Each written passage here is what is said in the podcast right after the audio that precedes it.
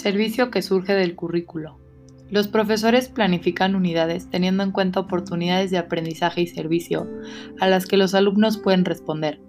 Por ejemplo, al estudiar ecosistemas de agua dulce en sistemas ambientales y sociedades, los alumnos deciden supervisar y mejorar una red hidráulica local.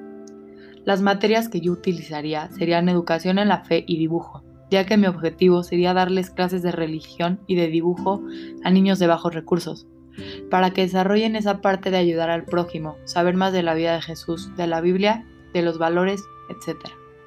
Esta parte se me hace muy importante, ya que es una fuente de cultura, además de contener la plenitud de los medios de santificación y salvación. También desarrollar la habilidad de memoria, creatividad, originalidad, estilo de cada persona e imaginación, que sería a través del dibujo. Esta materia también es muy importante, ya que sirve como un elemento de comunicación, ya que podemos comunicarnos con cualquier persona sin importar el idioma que estemos utilizando. Enseñarles estos dos temas me llamó la atención porque son cosas que a lo largo de la vida van a utilizar y brindarles esta ayuda enseñándoles cómo desarrollarla me parece una buena idea y así poderlos forjar como personas, como seres humanos.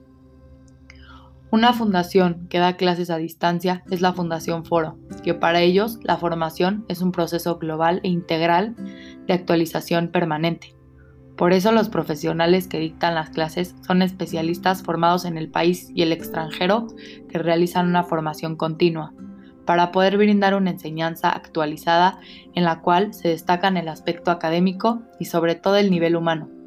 Yo en lo personal admiro mucho este proyecto, ya que no importa el nivel académico que manejen los estudiantes, a todos les brindan el mismo tipo de apoyo